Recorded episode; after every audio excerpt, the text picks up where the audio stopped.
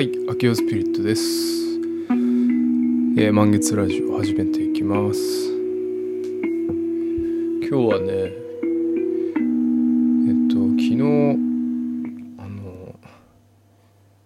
インスタを見てて、夜ね、えーで、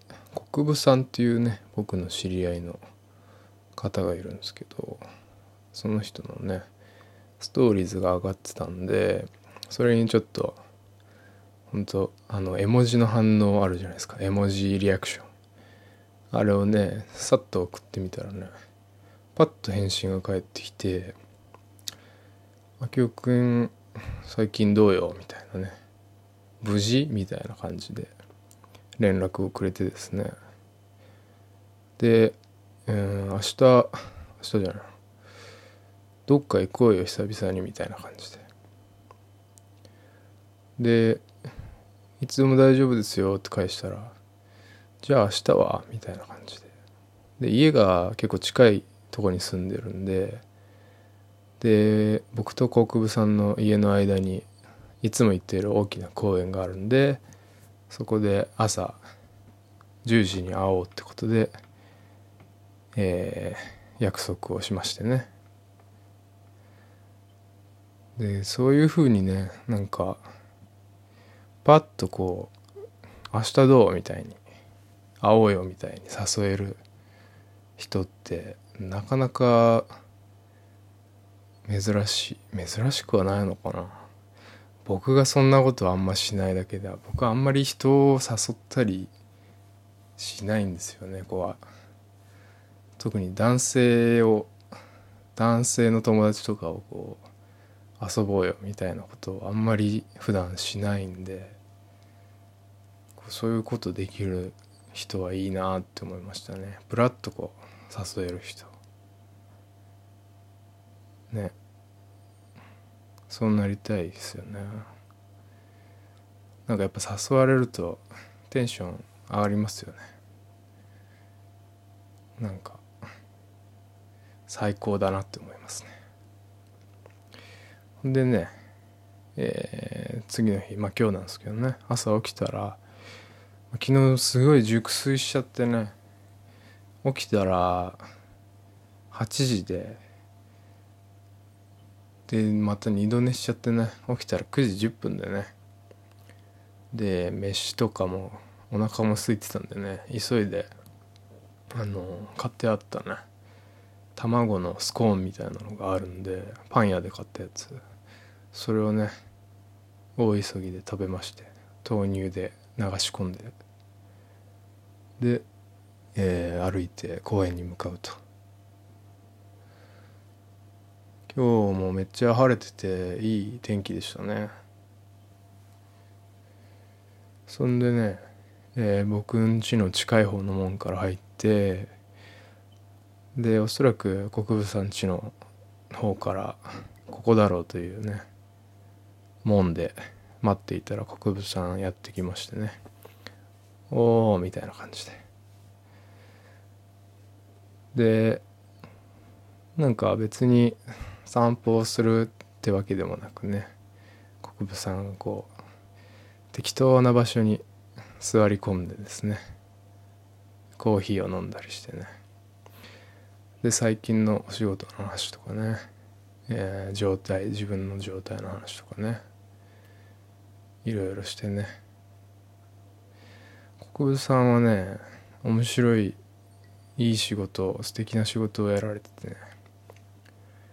えー編集とかライターとかエッセイとかね。書かれていたりね。あの雑誌に企画を持ち込んだりっていうのをフリーランスでやってる人なんですけどいい仕事ですよね。なんか本当にいい生き方をしている人だなって。周りにそんなにいないんですけど僕の理想的ななんかいい生き方をしているのが国分優さんですね。でもともと「ポパイ」「ポパイ」って雑誌で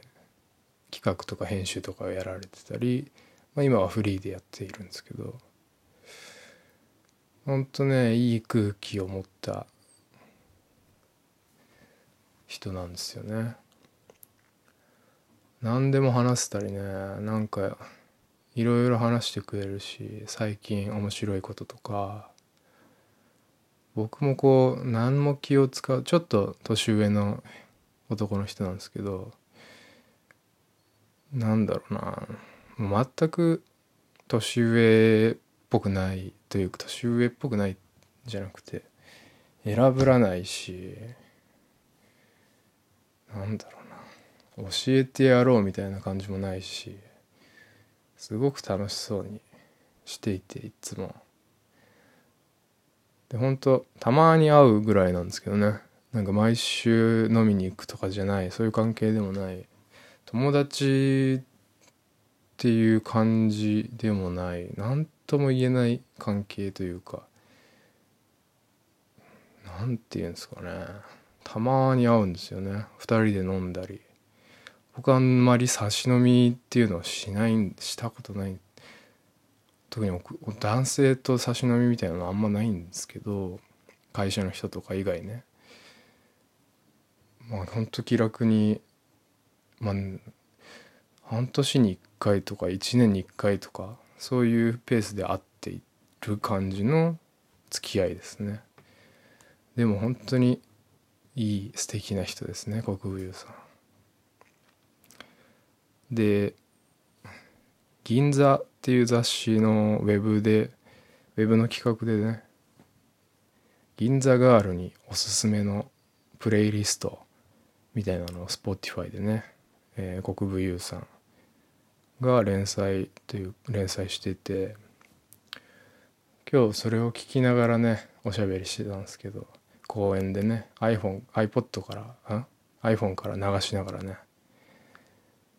いや気持ちいいっすよね、まあ、国分さん別にこうベンチに座るとかねそういうことをしないで僕もね木の幹に座ったりしてねで木にもたれかかったりしてプレイリスト聞いたりしてたんですけど。いやいいっすよね。ほんとで別にそんな喋んなくてもいいしなんか2人とも別のこと考えてる時間とか風を感じているに光を感じているみたいなそういう時間もあったり。心地いい人ですねほんと大好きです。最高。でなんか木に木木にこうしがみついたりね。手をつけて「おおこの木すごいね」とか国分さん言ってて。もうなんいいいいねって思いましたねやっぱり。でその銀座の銀座ガールにおすすめのプレイリストもねやっぱセンスのいい心地のいい素敵な人の好きな音楽っていうのはねやっぱり心地のいい素敵な音楽なのでおすすめです。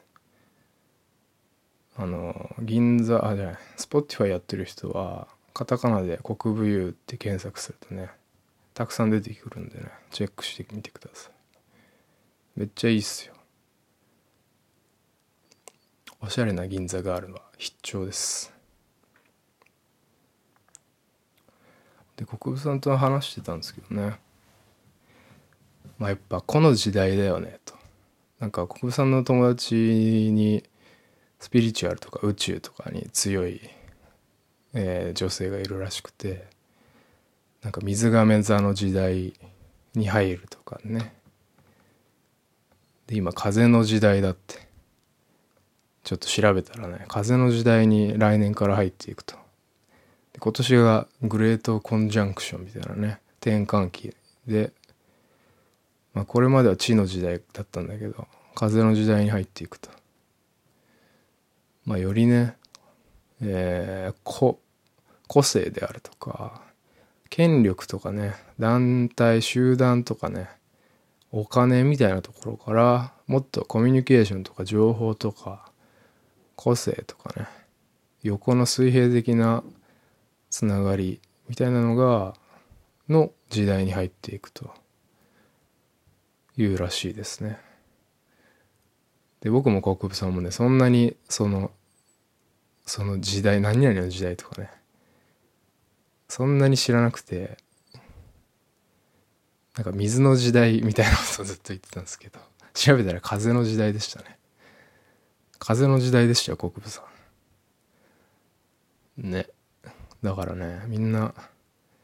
こう安定とかね権力とかお金みたいな物質的な面からねもっとえー、地に足をつけない時もこともこう意識するというかねもうちょっと上の目線とか目に見えないものとかを感じるように土っていうのはすごい実るものであったり育つとかね物質的な世界なんですけどそういうとこから解き放たれていく長い時代が始まるそうですからね。まあ皆さんもねそういう時代に備えてね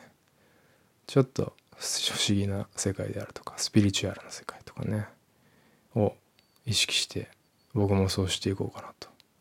思っております。はい。今日はね芋焼酎の水割りを飲みながらそんな話を。やっぱね素敵な人とたまに会うといろいろねアイデアが湧いたりしますよね。国分さんもね近々また大きな、えー、企画をやるみたいですごく楽しみですね。いい時代です。それでは今夜もおやすみなさい。